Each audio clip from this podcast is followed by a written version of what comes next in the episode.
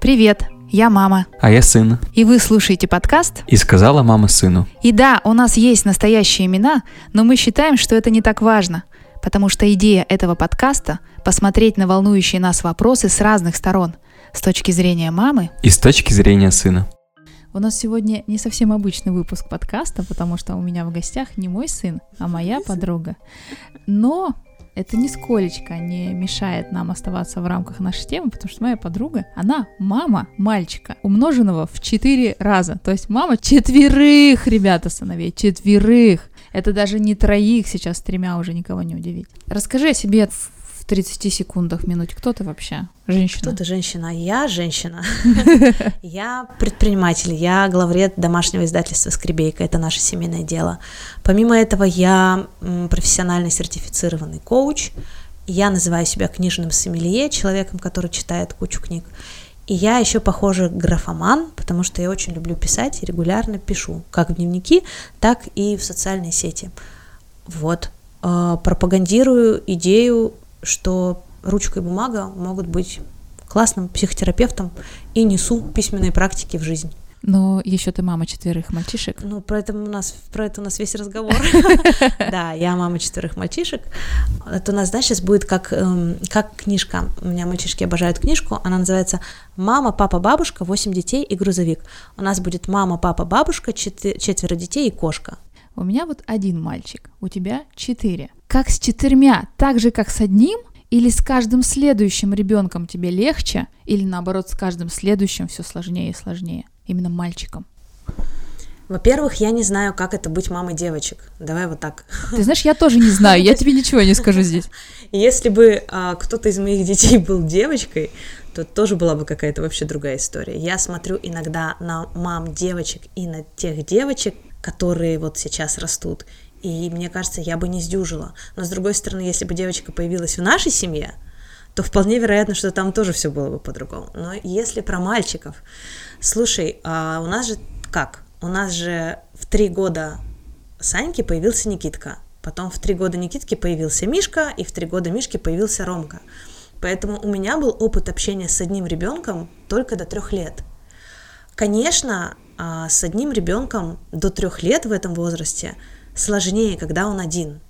Потому что он бесконечно любознательный и любопытный, потому что ему все интересно, потому что он а, ему нужно очень много тебя, твоего внимания, в том случае, если, допустим, нет постоянно каких-то помощников или бабушек, дедушек, или если он не в садике, да, когда у тебя детей несколько, и тоже при условии, что они, ну, много находятся дома достаточно, да, а их отлично друг на друга замыкать получается иногда. Иногда это, конечно, приводит к бурным скандалам, слезам, дракам даже. Все бывает. Вот. Но чаще всего они могут взаимодействовать. Более того, старшим всегда интересно, что же тут за малышок, и хочется вокруг него побыть. Более того, маленькому всегда интересно стремиться за старшими. Наш четвертый сын, Рома, он не то чтобы пошел до года, он побежал в 9 месяцев. То есть вот сразу. То есть вот, вот сидел человек, ползал человек и просто побежал.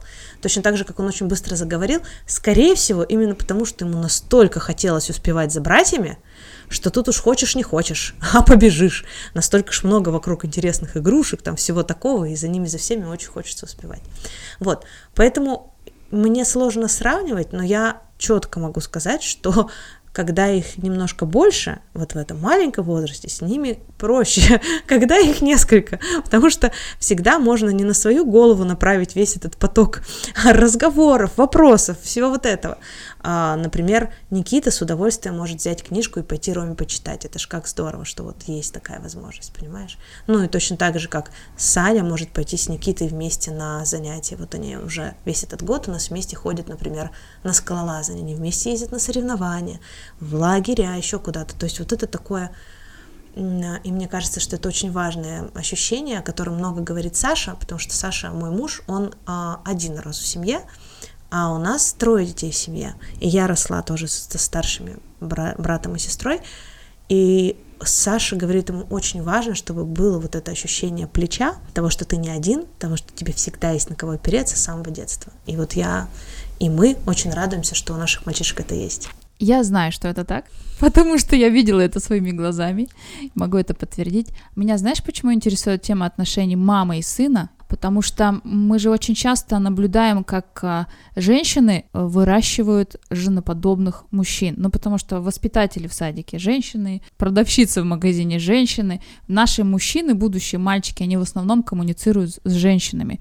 И я очень часто наблюдаю, как мальчики нифига не мальчики. И я, когда родился Никита и начинала его воспитывать, мы с ним постоянно по этому поводу шутим, я называю это воспитанием, а он называет это манипуляцией. Мне всегда хотелось соблюсти вот этот вот баланс и не скатиться в мамку. Угу. Конечно же, я мамка, господи, боже мой. Недавно мы с ним разговаривали о том, что он поступил в ВУЗ. Я очень четко помню, перед тем, как он э, поступил, я очень переживала, собственно, как и все родители переживают. И я говорю, знаешь что, мальчик, поступаешь бесплатно. У меня денег нет, столько, чтобы тебя учить. Мы не бедствуем, но я не хочу себя разрывать на части. Поэтому, если ты не поступишь, это твоя жизнь, ну, значит, пойдешь в армию, потому что ты не дурак, и если ты не поступишь, то, скорее всего, ты просто где-то не дотянул. Uh-huh. Я тебе помогать не буду, говорила я ему. На самом деле было так. У меня было 28 вариантов, чтобы мой мальчик поступил. Я познакомилась с ректором, у меня работает там сестра в этом вузе. У меня есть варианты, я понимаю, где можно заплатить какие курсы, я узнала, какая будет скидка при каких баллах. Я была настолько подготовлена. Но мальчику я говорила, знаешь что, армия твой дом. Похоже на манипуляцию, да, скажем честно. И я-то живу с собой обеими, и той, которая мама, и той, которая мамка но внешне транслируют только маму. И поэтому для меня вот эта вот история, что у меня был и запасной вариант тоже, она кажется естественной, но он-то знал только ту. И мы с недавно с ним разговаривали, и он говорит, что я поступила, я говорю, ну ты молодец, он говорит, так у меня выбора не было. Ты же сказала армия. Вот. А это я про то, что иногда очень страшно, ну, мне, по крайней мере, было очень страшно проявлять мамкость, чтобы не превратить мужчину в не мужчину. Слушай, тут у меня сразу, знаешь, несколько вариантов того, что мне хочется тебе сказать. Во-первых, э, меня очень здорово тренирует муж, как раз вот в этих проявлениях мамкости, как ты это называешь, в твоей терминологии, когда я что-то слишком переживаю, когда я слишком много пытаюсь взять на себя, когда я, наоборот, слишком мало даю им какой-то ответственности, каких-то поручений, каких-то задач, чего-то, что они могут уже сделать по своему возрасту. Вот, поэтому он меня хорошо на это натренировал, просто замечать, когда я вот так проявляюсь. Поэтому этого во мне стало меньше, потому что, знаешь, все равно мы же очень берем много моделей а, наших родителей. У меня до сих пор мама иногда очень, когда остро переживает, она начинает задыхаться, она краснеет, у нее повышается давление, и она прямо, ей некоторые моменты, ну, то есть я даже могу что-то не рассказывать, потому что знаешь, как мама начнет переживать. Вот, и поэтому я тоже начинаю за собой пристальнее следить, чтобы вот такого не было. Во-вторых, у нас, если у вас, как ты говоришь, манипуляция, у нас армия потому что по-другому нельзя. Ну, понятно, что они не ходят по, знаешь, там, по линеечке, быстренько прибирая за собой валяющиеся носки, игрушки, застилая кровати, конечно же, нет. И я иногда чувствую себя не мамой, не мамкой, а дятлом, которому нужно по 500 раз сказать, мальчики, вот это, а ты вот это, а ты вот это, а ты, пожалуйста, вот это, а ты, пожалуйста, вот это. На 20 раз, конечно, хочется уже просто стукнуть. Вот. Но, а, по крайней мере, мы очень четко с ними разговариваем о том, что, друзья, вот мы есть родители, у нас у родителей есть определенное количество энергии. Ну, допустим, у нас, как если бы у нас было 5 яблок. Три яблока тратятся на работу и на дела, Одно яблоко тратится на то, чтобы условно там дома навести порядок, приготовить еду и как-то вот с вами пообщаться. Еще одно яблоко мы можем потратить на ссоры, на припирание, на бесконечное повторение одного и того же, или мы можем его потратить на то, чтобы съездить в классное место, слава богу, мы живем в Крыму, и таких мест много, посмотреть кино, посидеть, пообниматься, поиграть на столку. Вы выбираете, вы очень много на это влияете. Поэтому вот и мы прямо как-то недавно с Никитой тоже с сыном об этом говорили, когда он пошел со мной на встречу, надо было передать наши блокноты в кафе. И мы с ним сели в кафе, пока ждали, я говорю, что хочешь? Горячий шоколад выпили. У нас очень редкие, к сожалению, вот такие вылазки, чтобы мы были с кем-то вдвоем. И я говорю, Никит, ну вот смотри, вот сейчас так сердился, столько сил. Говорю, вот смотри, вот ты сейчас пьешь горячий шоколад, вот вместо того, чтобы дома ругаться, мы с тобой можем взять и сварить какао на всех, желе сделать, тортик испечь, что угодно. Но у нас нет на это сил, да? Потому что вот ресурс вот так распределяется.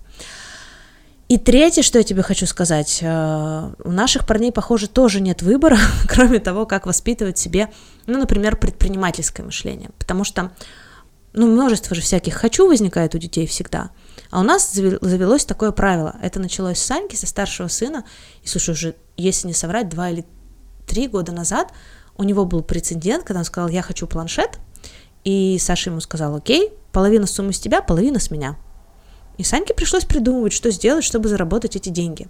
Потому что нам важно ребятам показать, что... Ну вот сейчас мы показываем, смотри, вот дерево. Это персик. Если за ним должным образом ухаживать, не стучать по нему, и там что-то еще там его надо обработать, на нем вырастут персики, которые летом ты будешь подходить, срывать и есть. И так природа устроена. Деньги вот не растут на дереве, как персики. Деньги надо зарабатывать, ты видишь, как мы работаем, ты нам помогаешь, ты где-то иногда прикладываешь к этому руки.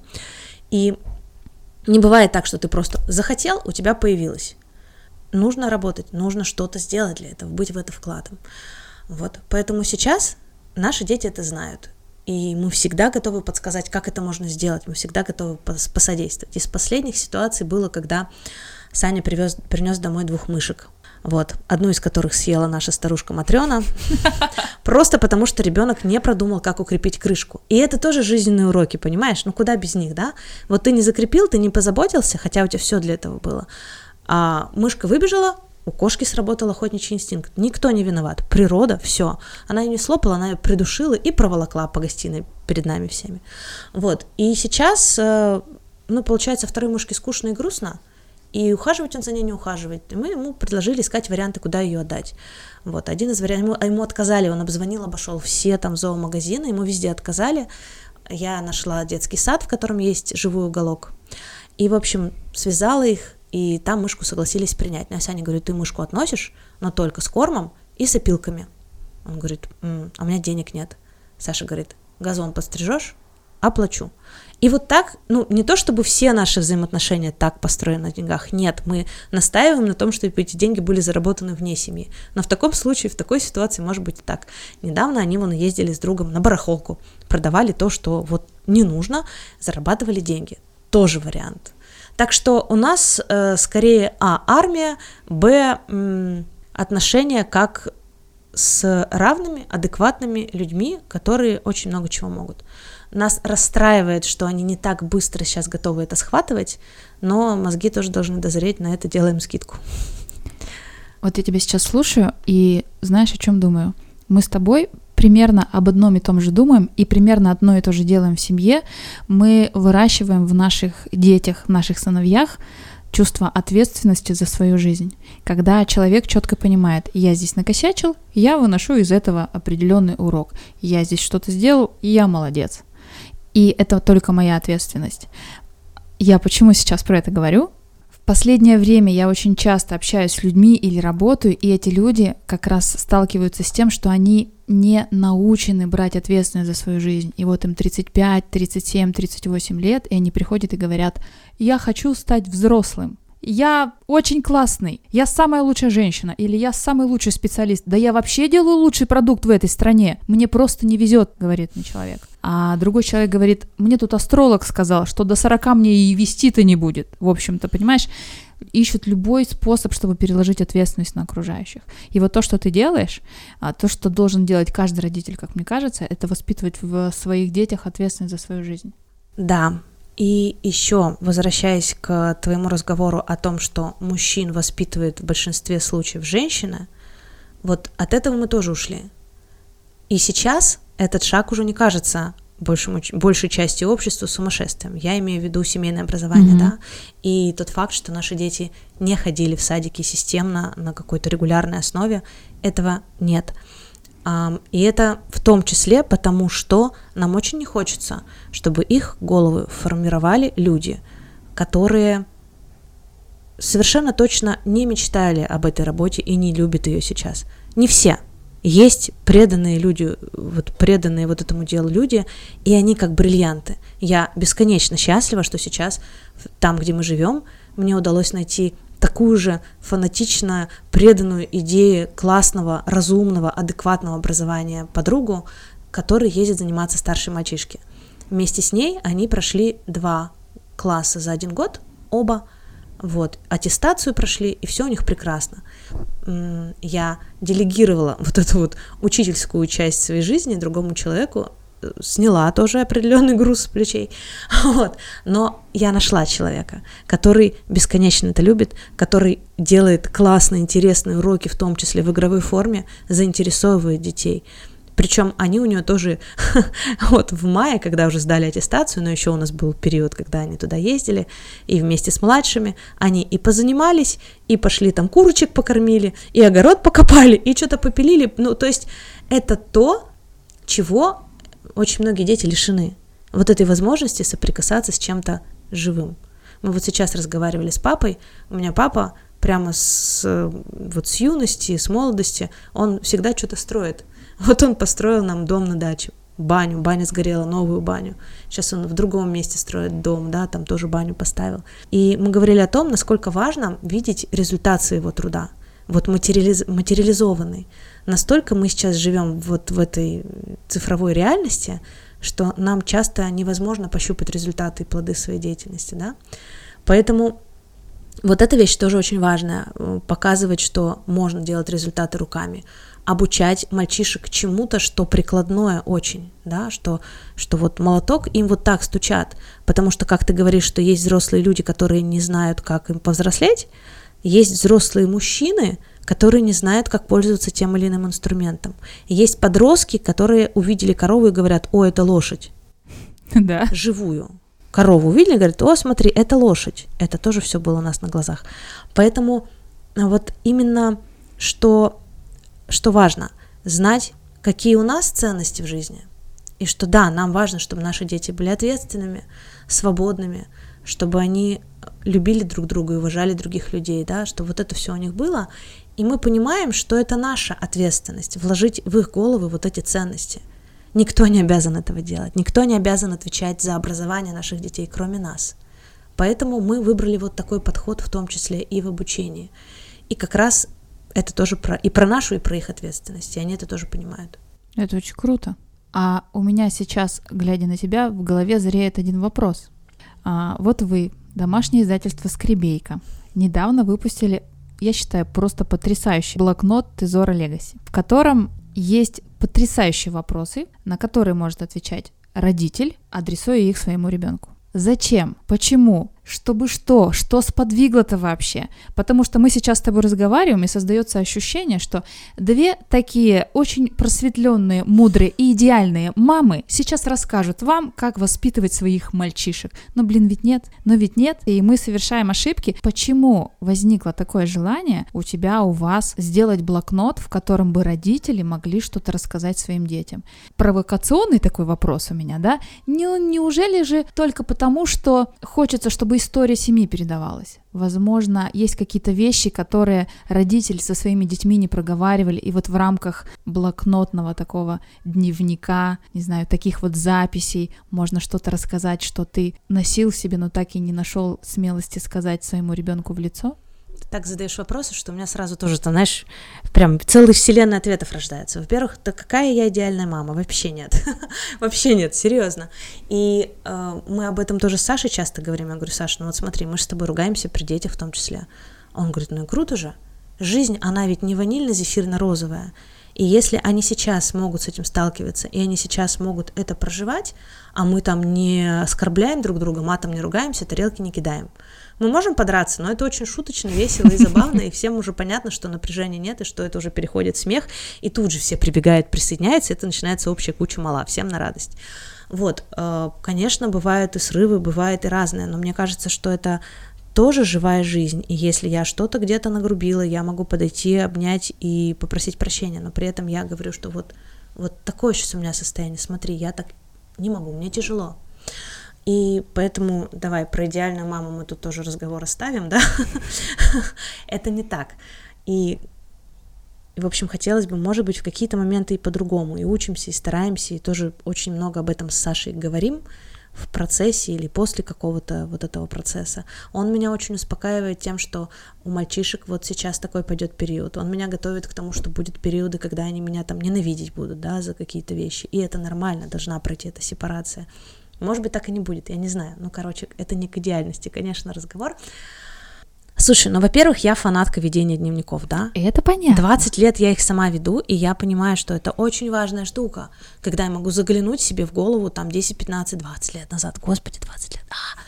Вот. Во-вторых, э, родители взрослеют, стареют, и я понимаю, что они не вечные. И я также понимаю, что эм, могут быть очень разные отношения, да. С папой мне очень просто и легко разговаривать обо всем на свете, и он мне рассказывает разные истории своей жизни, он мне рассказывает свои мысли. С мамой мне сложнее. Мама не настолько открытый человек, ей сложно этим делиться. Мне очень нравится метафора Тани Мужицкой про разговоры как чашка кофе, латте. Знаешь эту метафору, mm-hmm. что может быть разговор на уровне пены, где был, что видел, с кем поболтал, что посмотрел, там, что врач сказал туда-сюда. А могут быть более глубокие слои, и иногда действительно сложно заходить вот на эти более глубокие слои в разговоре. Возможно, это проще сделать на бумаге, потому что наедине с собой можно посидеть и пописать, да. Это первое. Второе, Слушай, я просто когда подумала о том, что может быть вот такой блокнот, куда я могу собрать вопросы, которые я бы задала, но, может быть, когда-то, знаешь, не осмелилась задать, когда-то не было времени на это, в конце концов. Я когда их вот все записывала, у меня, знаешь, очень было какое-то такое трогательное чувство, щемящее в сердце, что, может быть, эти вопросы могут что-то очень ценное создать между родителями и детьми. Во-первых, родитель, это может быть очень терапевтичная работа для взрослого человека посидеть и повспоминать свою жизнь. Там нет вопросов, ведь там такие, знаешь, незавершенные предложения. Mm-hmm. То есть просто можно, это не как анкета, это как просто такие трамплины, с которых можно раскачать воспоминания. Работа с этими историями, есть у меня там научные исследования, на которые я опиралась, она может быть очень терапевтичной. То есть человек может перепросмотреть свою жизнь, перепрожить ее и, может быть, понять, что «а вообще-то я ведь молодец», да, вообще-то ведь я столько всего у меня было, столько всего проделано. То есть как будто ни, ни в коем случае не подвести итог жизни, да, но как будто стать свидетелем, что ли, своему опыту, перестать пробегать мимо него. Мне кажется, у наших родителей редко, когда было время посидеть и поразмышлять, да, о том, а что у меня было, а чего бы я хотел, а что сбылось, а что не сбылось. А это нужно. Поэтому, с одной стороны, это терапевтическая такая работа для родителя, а с другой стороны, действительно, в тех главах, которые посвящены отношению с ребенком, это еще один способ сделать шаг друг к другу и стать ближе. И еще один способ показать ребенку, как ты его любишь и как складывались отношения. Может быть, вспомнить что-то, о чем он не помнит уже, потому что вырос, потому что память такой свойственная, да? А ты тут вспомнишь и напишешь, и ребенок будет счастлив. Ну, как когда мне мама какие-нибудь читает свои записи о том, что я там говорила, да, в 3-5 лет, это же сколько счастья, это же запоминается. Mm-hmm. Или когда вот сейчас старший мой сын листает фотокниги, где у меня помимо фотографий всякие истории из его вот совсем маленьких лет, он же тоже чуть ли не со слезами на глазах, мама какой был хорошенький. Поэтому это, это очень драгоценные воспоминания, которые пропадут вместе с человеком, если их не записать. А у моей мамы тоже теперь есть такой блокнот. Я, правда, не проверяла, как она его заполняет, что-то она там пишет или нет, но я думаю, что я обязательно ей при встрече задам этот вопрос. Когда мы сегодня с тобой гуляли, как раз говорили о том, насколько стремительный, быстрый мир стал, насколько все какое-то стало поверхностное. И сейчас вот именно вот в эти а, времена хочется глубже копнуть, остановиться. Я не знаю, может быть, это возраст, я сейчас про себя, но мне порой правда хочется остановиться. А ты маме подай пример и сама такой блокнот заполни для сына. А у меня было такое желание, потому что я а, открыла блокнот, я сейчас уже не вспомню на какой странице, прочитала вопрос и поняла в момент, когда маме дарила его, и поняла, что а, я не хочу его отдавать, я хочу его заполнить сама. Такое бывает.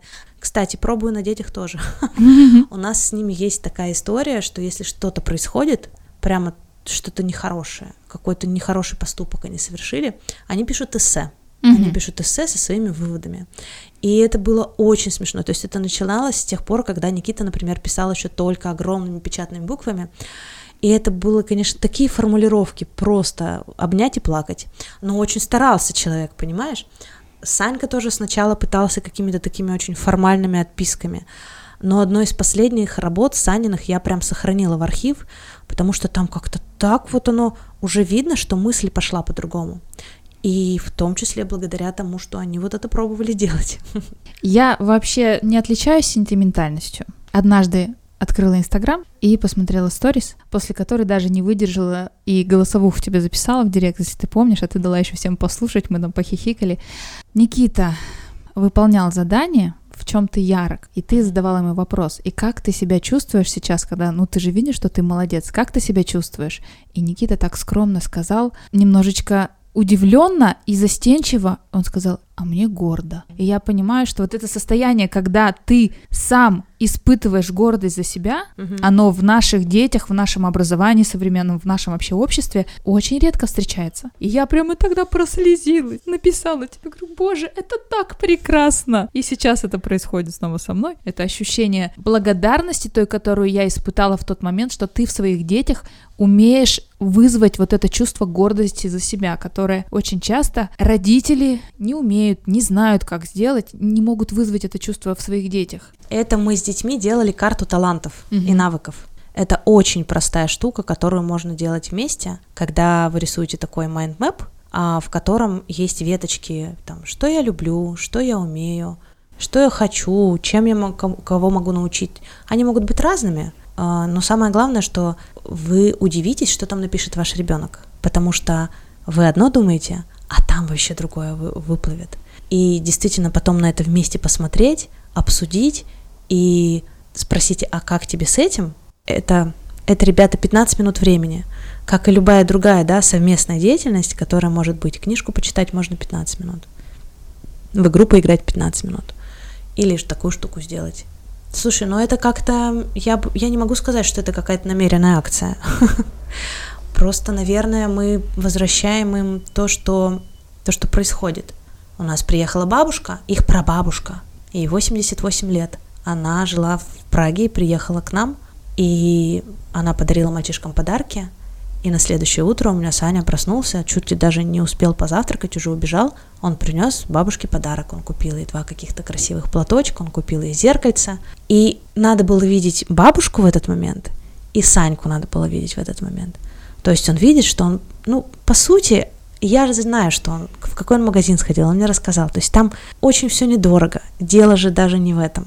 Но, во-первых, это были его деньги, им заработанные. А во-вторых, он увидел в бабушке на глазах вот эти слезы, он увидел, как она обнимает, прижимает к себе эти платочки, просто потому что, ну, любой же женщине приятно, да, и внимание, и подарки, и забота, а мне кажется, что у нее очень много лет не было вот такого тепла и вот таких маленьких подарочков от родных людей. Поэтому как будто бы это не самоцель, но как-то, видимо, подспудно оно получается, потому что мы очень подсвечиваем эти моменты. Мы говорим, смотри, как круто это получилось, да, смотри, как бабушка отреагировала. Просто посмотри, ты можешь так. А вот в какой-то ситуации сейчас ты вот схалявил, и вот результат. Твою мышку, которая у тебя живет неделю, слопала кошка, и там второй мышь остался без брата, и теперь ему холодно будет спать, не с кем обниматься.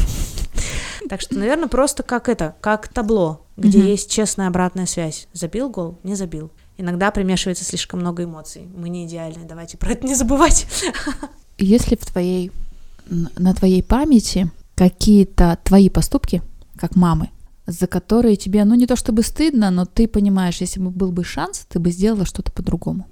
Слушай, мне кажется, что мамы умеют себя стыдить абсолютно за все. И в итоге это все, ну то есть там сказала какое-то слово, да, о котором потом пожалела тут же. И этот стыд, я вот сейчас подумала, он, знаешь, он как будто сливается в одно ровное полотно. И если с этим как-то не работать, то ты будешь в этом как-то вечно, вот в этом вязком болоте э, жить и постоянно находить за что себя постыдить. Хотя, слушай, я думала, что нет у меня такого чувства, оказывается, что-то где-то оно есть. Да, конечно, есть ситуации, когда просто, просто что-то происходит. Чаще всего просто из замотанности, из усталости, да, какая-то чрезмерная эмоциональная реакция, за которую потом стыдно. Но я говорю об этом, что, друг, прости, я устала очень сильно, и вот сейчас ты мне не помогаешь. Да, вечером мне надо детей укладывать, и ты скачешь самый здоровенный лось, всех заводишь, всех бьешь, все орут, я больше не могу. Понимают вроде. Но через день все повторяется снова. И я снова живу в этом ощущении. Поэтому, слушай, так из каких-то какую-то выбрать одну ситуацию, наверное, вряд ли я смогу, потому что, может быть, и хорошо, потому что вот прямо какого-то острого стыда я не помню. Но перманентный присутствует. Какая-то виноватость себя и чувство стыда, да, что-то такое есть. И мне хотелось бы, чтобы мамы поменьше с этим жили, потому что мы как-то и друг друга не стремимся поддерживать. Мы друг друга стремимся тоже еще больше застыдить за все происходящее. Ну, не конкретно мы с тобой, но какое-то у нас общество такое, где тебя попробуют еще больше в этом макнуть головой, а не поддержать, к сожалению. Ты ж мать. Угу. Как ты вообще? Да, как это у тебя дети вообще не учатся в школе? Что, с ума сошла? Как у тебя дети там не ходят, не знаю, в поликлинику? Почему? Почему у тебя вот так все, как ты можешь? Ну mm нет, сейчас я, если я это ловлю, это очень изредка. я просто смотрю на то, что люди вообще не стесняются в этих выражениях. Причем, ладно бы в интернете, они иногда еще и в жизни не стесняются а, мы пришли с Мишкой в магазин, а у Мишки было разрисовано лицо фломастерами. Ну, то есть там и усы были, и что-то тени какие-то на веках. Ну, в смысле, что просто было очень много рисунков, и ему кассирша говорит, а зачем это ты себя изрисовал? Нельзя так делать. Я говорю, знаете, мы разберемся, и мы сами решим, что нашим детям можно и что нельзя. Кто тебе давал право вообще вот так говорить? Что, что это за воспитательная кнопка, которая обязана включиться при виде чего-то, что рвет шаблоны твоей привычной реальности? Но говорю, что, к счастью, меньше этого, хотя сама я себя могу при этом застыдить тоже беспощадно совершенно. Есть у тебя чек-лист по воспитанию мальчишек? Ну, вот смотри, у меня один, а у тебя четверо, но ты явно в четыре раза опытнее. Думаешь? Если это перевести в годы, в года, в годы, короче, у тебя стаж-то все, все-таки, все-таки больше. У тебя уже результаты крепче видны, мне кажется, так что ты тут не сравнивай. Ну, не знаю. У меня зато не было вариантов для маневров. Вот я один раз поступила так в три, в три года, и переиграть, попробовать, как это по-другому можно сделать, у меня уже не было такого.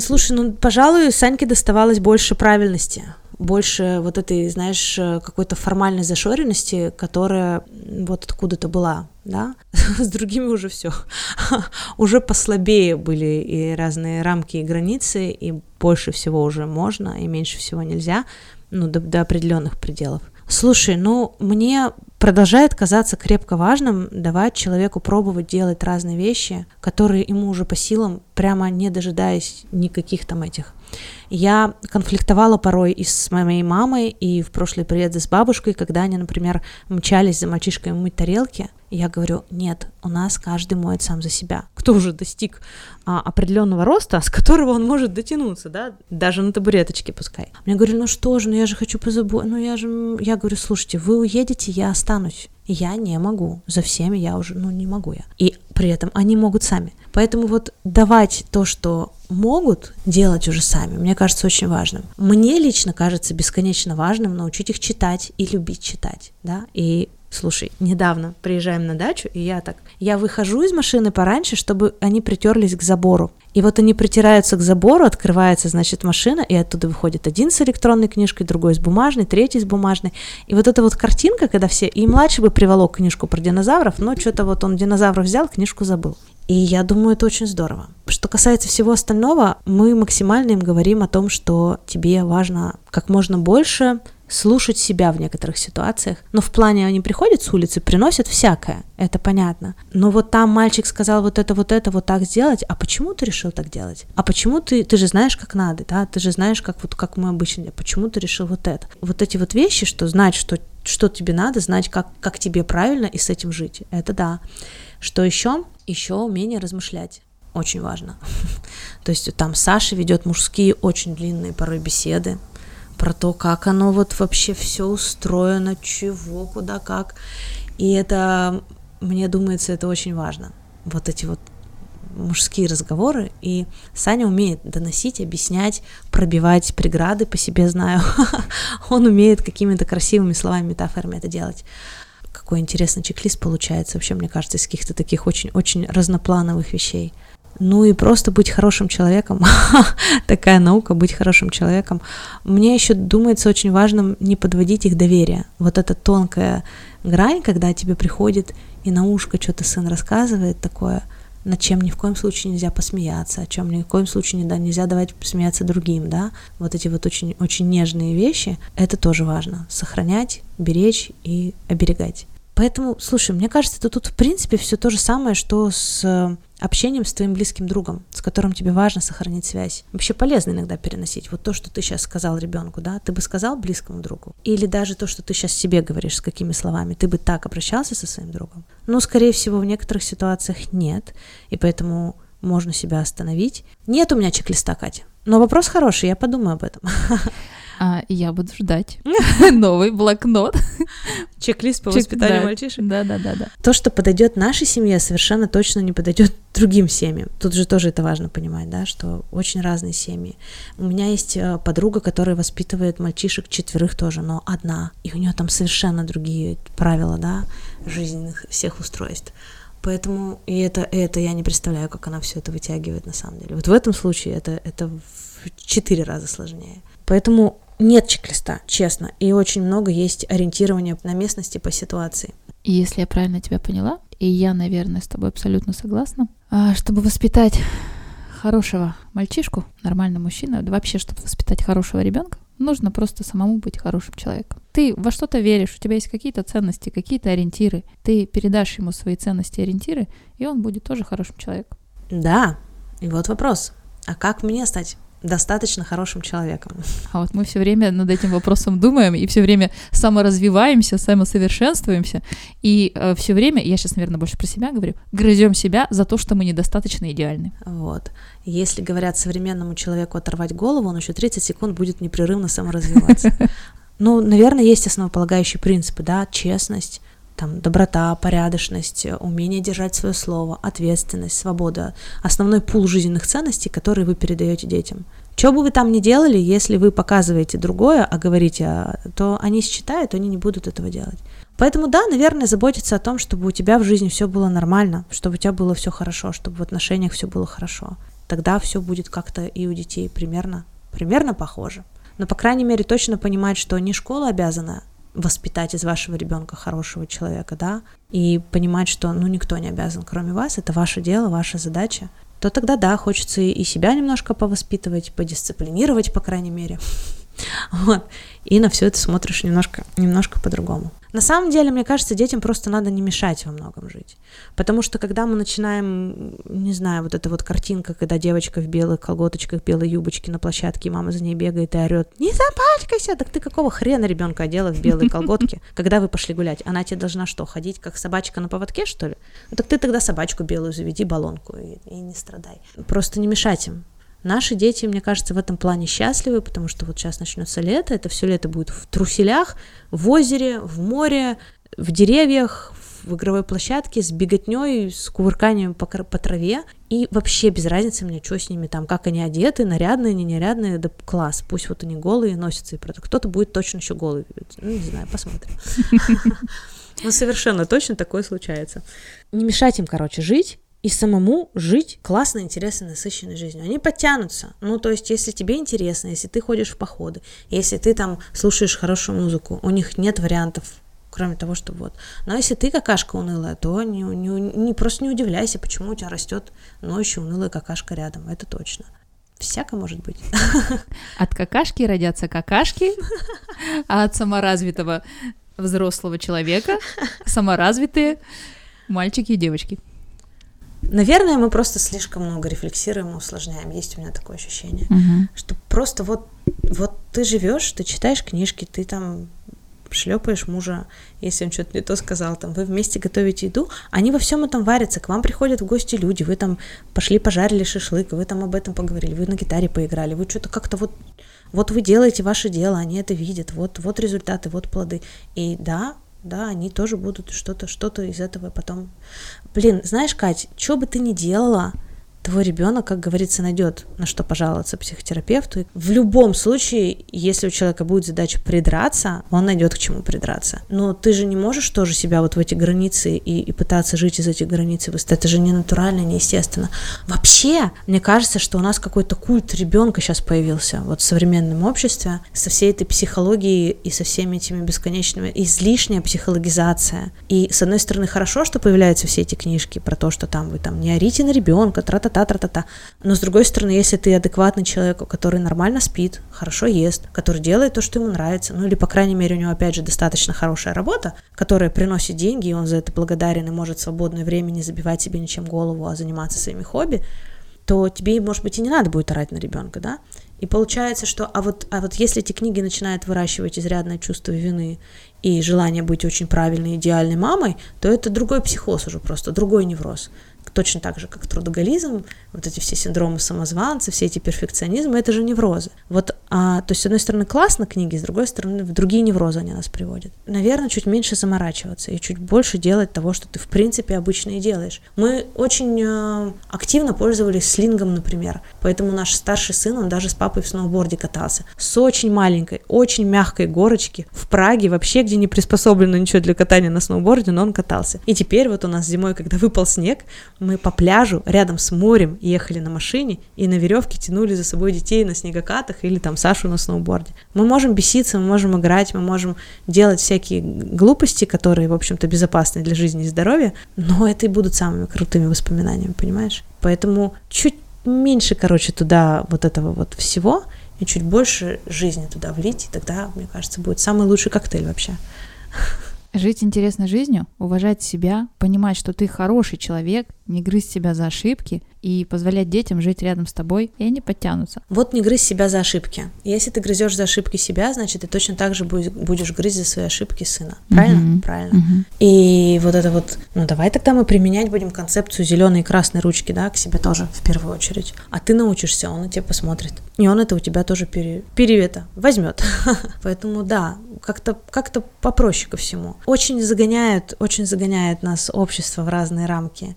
И чем больше мы смотрим всех этих соцсетей, где идеальные женщины с идеальными телами занимаются идеальной йогой, делают идеальный смузи, ведут идеально одетых детей там в школу, чмокают их макушки, потом варят идеальные три блюда, параллельно управляя пятью бизнесами. Но, ребята, ну это неправда. В этом что-то всегда не будет. Будет успешная ролевая модель молодая девушка, но у нее не будет ни семьи, ни отношений, с баблом все будет нормально. С деньгами, извините. У кого-то там классно все в семье, но денег не столько, сколько бы хотелось. Ну, где-то есть в этом равновесие, и это нормально. Просто может уже поменьше смотреть, вот знаешь, вот этого все, и побольше в семью смотреть. Сколько там экранных часов показывает твой телефон еженедельно, или твой не показывает? Но я не проверяю. Но у меня просто приходит уведомление, это пипец, Катя, это невозможно. Ну, я, конечно, понимаю, что там работа, но там есть много и не работы. И вот этого хочется поменьше. Просто побольше солнца, тепла, детей и вот, правда, больше чего-то живого и настоящего. И вот это цифровое, оно нас в том числе раскачивает и отталкивает друг от друга. Поэтому, да, строить мосты а не стены. И как-то направлять внимание, потому что куда внимание, туда и энергия, направлять внимание на то, что важно. И знать то, что тебе важно. А вот этому очень способствуют письменные практики. Я прикреплю к описанию подкаста ссылку на твой сайт, где можно будет почитать, посмотреть про блокноты, про письменные практики для тех, кто вдруг про это не знал и сейчас заинтересовался. Да, и можно еще на мой личный сайт, где я раньше писала гораздо больше про наше семейное образование, про нашу жизнь.